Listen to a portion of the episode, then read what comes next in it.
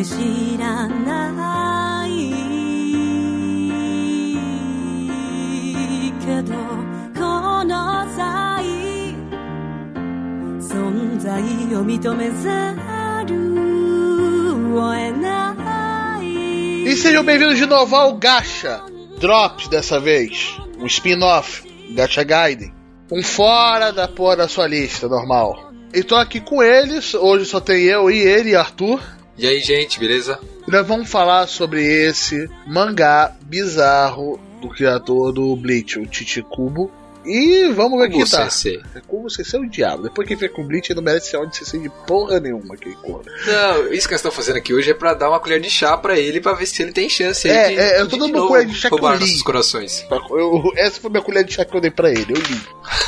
Então, pessoal, esse é um episódio extra do Gasto. Pode ver que geralmente a gente lança nosso episódio quinzenalmente. Este tá no intervalo entre o episódio e o outro. Né? Então a gente tá tentando fazer isso mais vezes, que é pequenos blocos para pequenos assuntos mais específicos, para você não ficar naquela ânsia de ter um novo episódio do Gasto e não ter porra nenhuma. Não tem leitura de e-mail, não tem noticiazinha, então é rápido, batido, curto, para você ouvir aí na sua hora de almoço. Então vamos pra lá. Vamos falar de Burn the Witch.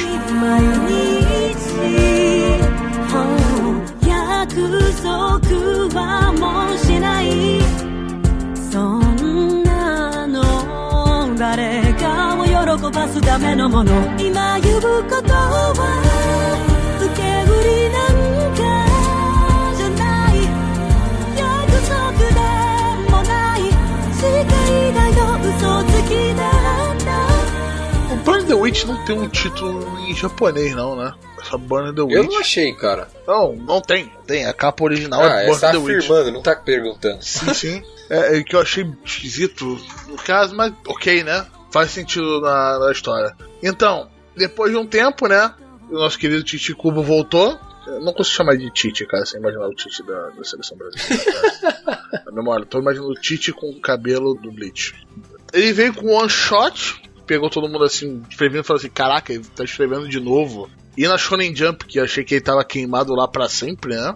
É, depois do cancelamento do Bleach, né? Porque, não sei se todo mundo sabe, é, o Bleach acabou, teve aquele final, mas ele foi cancelado, né? Ele, ele teve um final forçado, digamos assim, ele foi cancelado, né? A Shonen Jump falou, ó, para com essa porra, né? Foi isso. Aham, é, e ele tava se arrastando nos finais já, o Tite já não era mais o mesmo. É, a gente leu, né, já, é um, um pouco menos de 60 páginas. É, então, não preciso dizer que isso aqui vai conter spoiler pra caralho de tudo. Menos de 60 páginas, vá lá e leia, né? Infelizmente não tá, não tá disponível ainda no Brasil. E nem sei que vai ter um jeito de lançar um shot aqui no Brasil, né?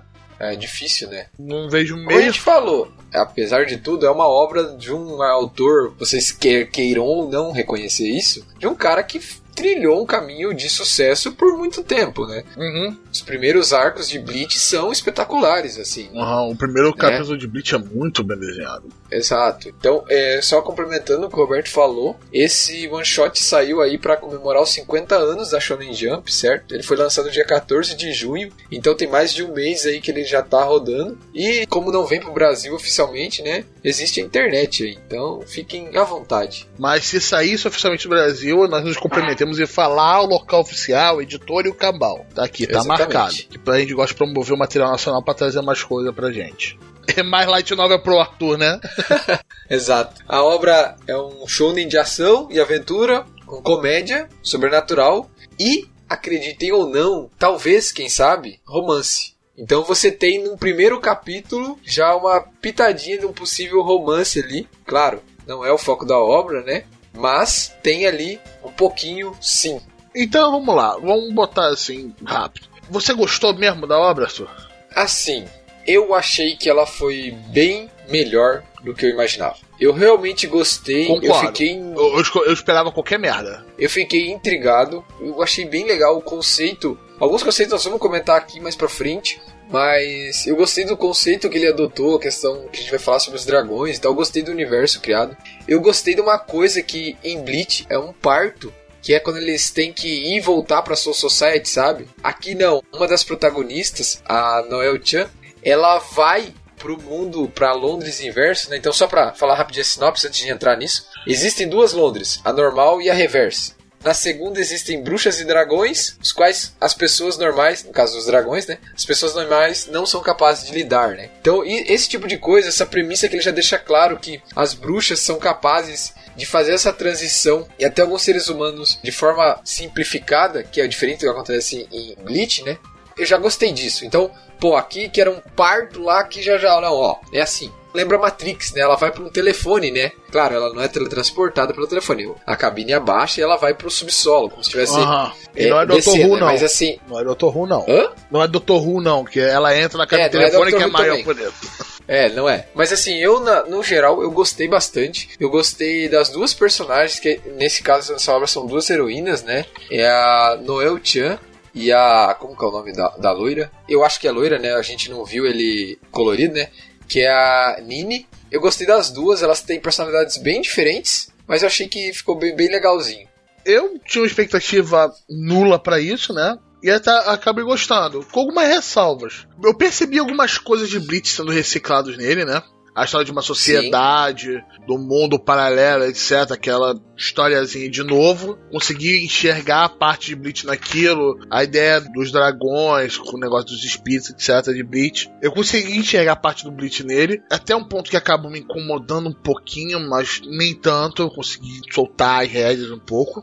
Ele tem um ritmo interessante para um one shot, sendo que o ritmo que ele faz, principalmente no final, né? Parece que ele tá querendo mais testar o campo para uma obra nova, que se ele vai republicar. Isso eu acho que é uma coisa que a gente pode já bater o martelo, Roberto. Eu, eu- eu acho que eu e você tivemos essa mesma impressão. Eu acho que todo mundo. Eu acho que foi um teste mesmo. Não foi um lançamento de só de comemoração. Foi um teste mesmo, assim. Porque a gente já vê elementos de estruturas, né? Ali que a gente tem na maioria dos shonens, assim.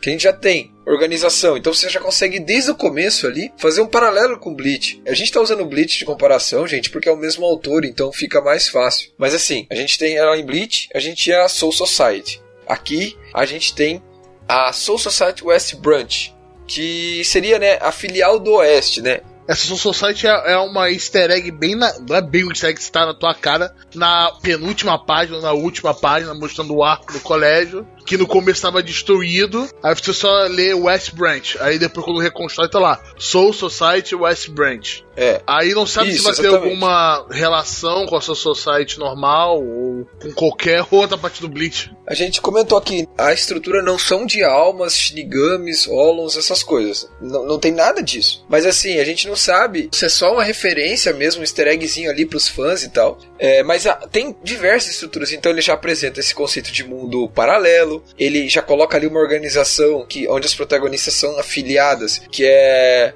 É o Wingbind.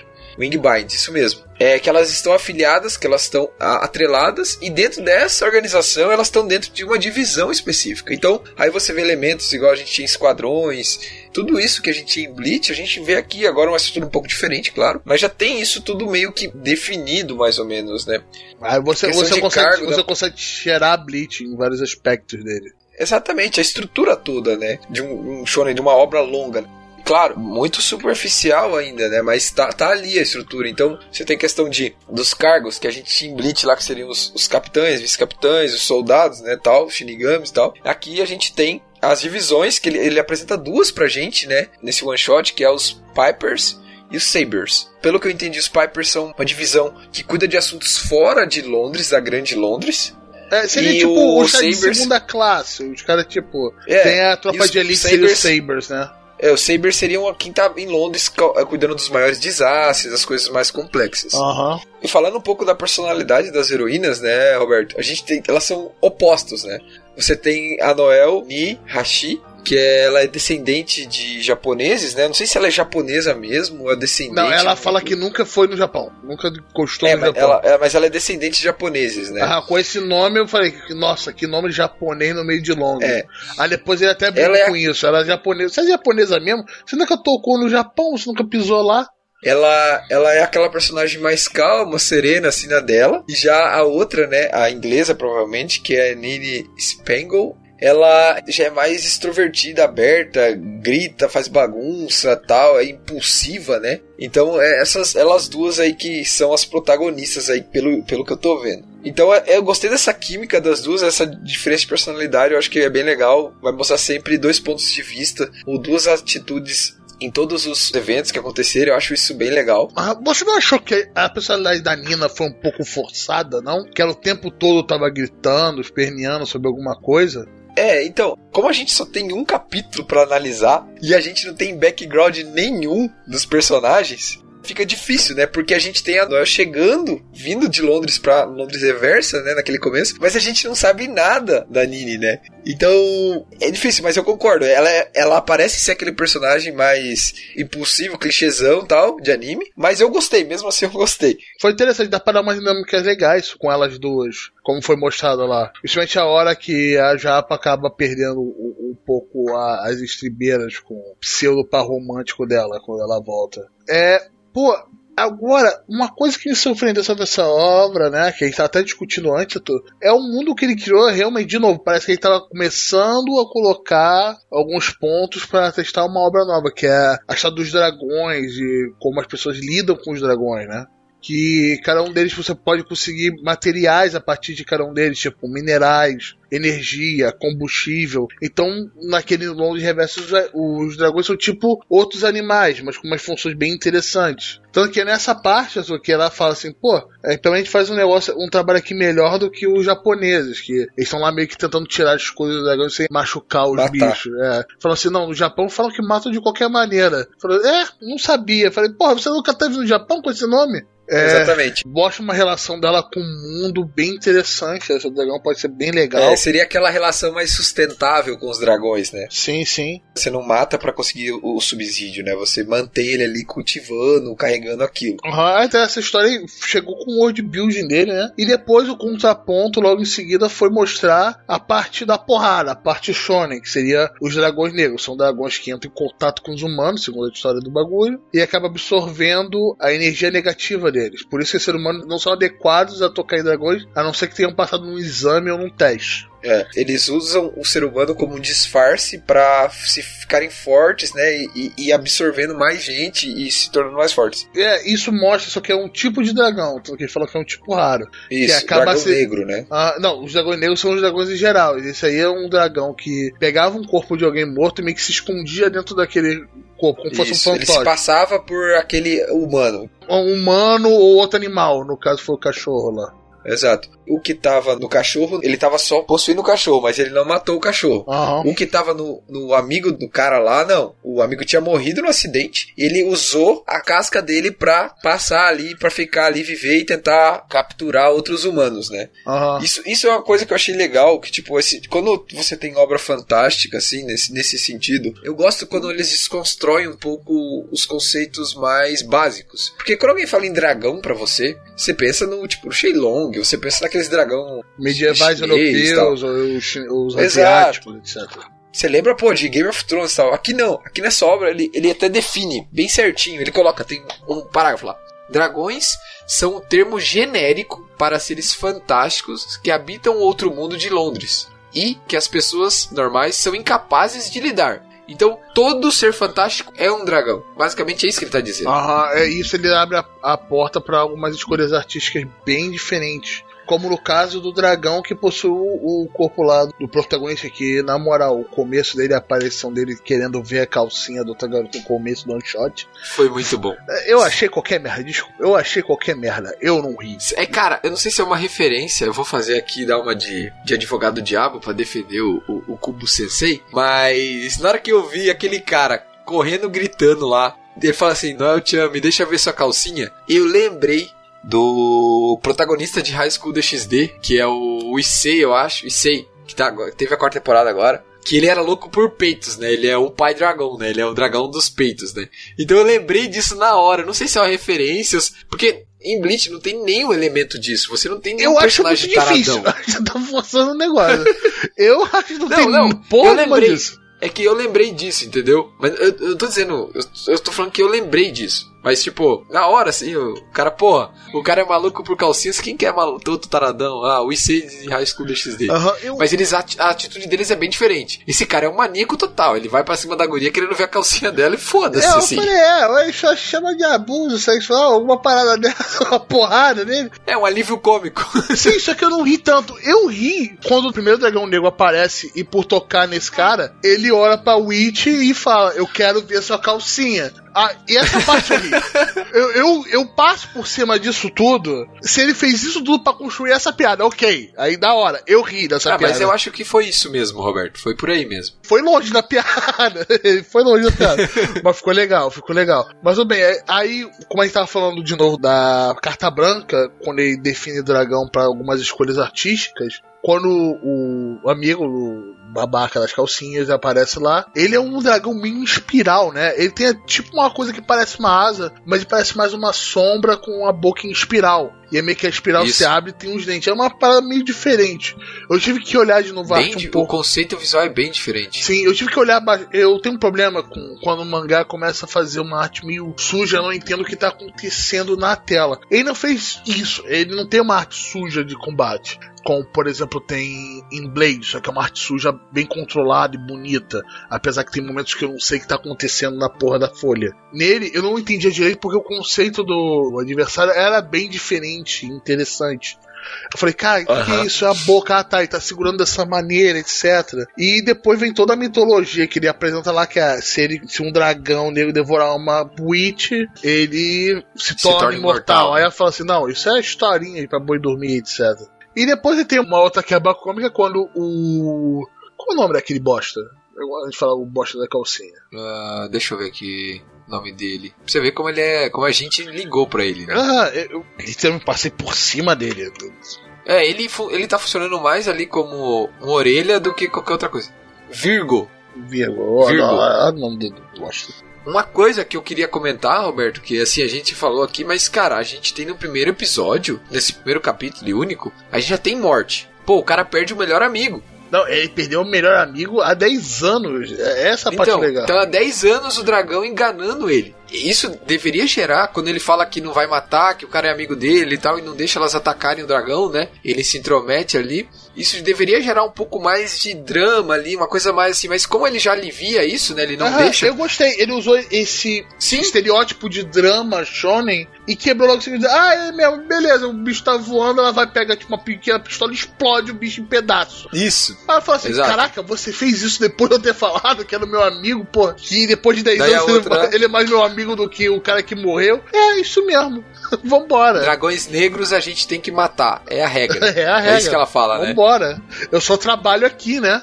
Exatamente. Aham. Aí no final tem aquela história lá que o cara, o, o diretor dela foi promovido porque mandou elas pegar o dragão negro e depois ele aparece lá como escravo delas porque ele pode ser, acho que na versão em inglês que eu li, o Arthur, tá escrito tipo Red Dragon, que seria tá vestido Entendi. Dragon Homem, seria meio que tá vestido de dragão, porque entrou em contato, foi mordido por um dragão, uma coisa meio bizarra desse tipo, que só funcionou em inglês é que seria como se fosse um dragão meio que disfarçado dentro dele, tem poderes de dragão, uma coisa influência de dragão dentro dele, que não ficou clara, né? E no final temos a- aquele easter egg da Soul Society, né? Isso.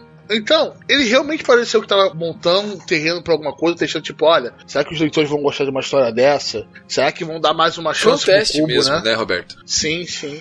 E a arte dele não é tão boa como o Bleach no começo, né? Aqueles fundos bem desenhados, detalhados, aquele visual mais limpo no personagem. Mas tá muito bom, tá bem melhor do que o Bleach da metade pro final. Puta que pariu. Sim. Ixi, muito, muito. Muito, Você tem. muito É, é aquilo, né? O cara teve um pouco mais de tempo e tá fazendo uma coisa sem aquela pressão toda, eu acredito. É, Então. acredito, ele- não sei. Não sei qual é a dele também, né? É, eu acho que essa liberdade que ele teve aí, quando ele escreveu e colocou que os dragões são qualquer tipo de forma mágica, ele meio que deu carta branca pra poder fazer o que quiser, né? Então isso ajuda bastante, ele deixa a criatividade do, do autor livre, né? Aham, E o, o Tite ele gosta de desenhar coisinhas legais. Ele pensa na história depois. Então todo o design, deixa do, das vassouras das bruxas, que é tipo meio, meio pequenos dragões, desde a, o design do dragão negro, não o primeiro que apareceu, que era bem genérico, mas segundo espiral, as roupas dos personagens estão muito interessantes, tá bem estilo do cubo. Sim. Eu achei uma coisa que eu gostei também. Tem gente que não gosta e tal. Eu gostei da magia que a Nini usa. É, ela usa uma tipo uma pistola, ela não faz tipo um, uma magia com a mão, com uma varinha mágica, nada. Ela usa tipo uma pistola que o Faz nome uma do, mini do trompeta, poder- né? Uma pequena trompeta. Absolute Dragon Shater. Shater. Aham, é o, o, o dilacerador absoluto dos dragões. É isso aí, é isso O aí. furiador de dragões é o nome dessa porra agora. Exato. Então, eu gostei bastante. Se começasse a sair, eu veria. Principalmente eu gostei da parada que daí depois, quando eles resolvem a parada, eles chegam à conclusão que agora o Virgo Con tem que ficar lá nessa Londres reversa com eles, porque ele teve contato com o dragão. E como é muito tempo, isso não é muito comum. Normalmente os seres humanos são devorados e atacados. E como ele ficou muito tempo, ele não vai receber a pena de morte, que seria a situação padrão. Ah, é quem encosta num dragão tem uma pena ou de encarceramento por 100 anos ou a pena capital. Exatamente. E ele tá muito legal, ele com a coleirinha, com o cabo, com a non Ninichi segurando escrito slave na camiseta. Foi muito legal, foi, foi legal. Então, se isso virar uma série, eu iria ver, porque eu acho que o, o Cubo pode aprender com os problemas que ele já teve anteriormente. Ele pode fazer uma série menor, uma série mais fechada, não precisa ser uma série eterna a la Shonen Jump da vida. Talvez ele se saia melhor. Porque o cara, ele tem uma habilidade interessante. Não é qualquer um Sim. que lança um mangá de sucesso na maior revista semanal de mangá do mundo. É, ele tem algum gabarito. Ele cagou no pau bonito, no Bleach, cagou no pau bonito. Mas eu espero que ele aprenda com os erros dele e traga uma coisa mais interessante. Como esse Brandon Witch pareceu ser. Pareceu, o tempo todo pareceu. Olha, assistiria esse troço do cubo? Você leria isso do cubo? Será que o cubo ainda tem um apelo popular entre o público? E a Shonen Jump, como a gente já fez no, episódio da Shonen Jump, tá desesperada procurando coisas novas pra ser o grande da Shonen Jump. Talvez não seja um grande da Shonen Jump, mas seria um excelente anime de suporte dela.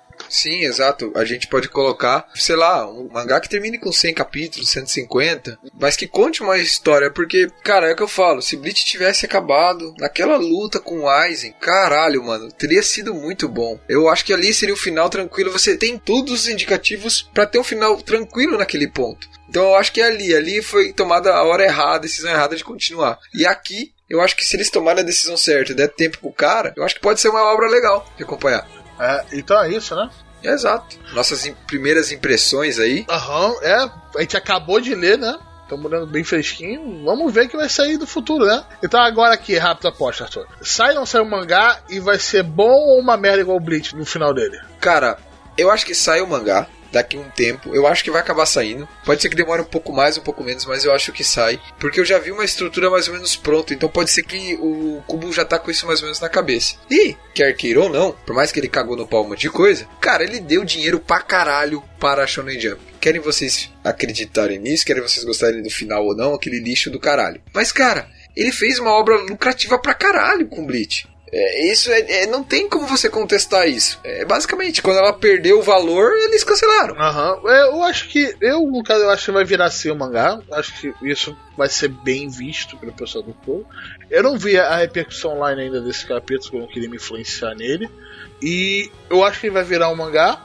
Ele vai ser um mangá curto. Ele não vai ser muito episódio ou ad eterno do Bleach, porque acho que esse foi o calcanhar de Aquiles mesmo do Cubo. Então é isso, pessoal. Espero que vocês tenham gostado desse gacha dropzinho aí. Não se preocupa que semana que vem tem o gacha normal lá sobre o- a espera da nova Temporada, é a nova temporada, que eu não sei mais a estação do ano, Arthur, a gente descobre no dia. primavera. Agora, agora, agora é verão. Agora é verão. Agora é Foi verão. o último, pô. Nós estamos no inverno aqui, E é então verão. lá no Japão é verão. Ah, Então, A primavera nós falamos na semana passada. então, se você não escutou ainda nosso review da temporada de primavera, tem no episódio anterior. E se você quer ver nossas primeiras impressões da temporada de verão, tem uns bagulhos interessantes saindo, né, Arthur?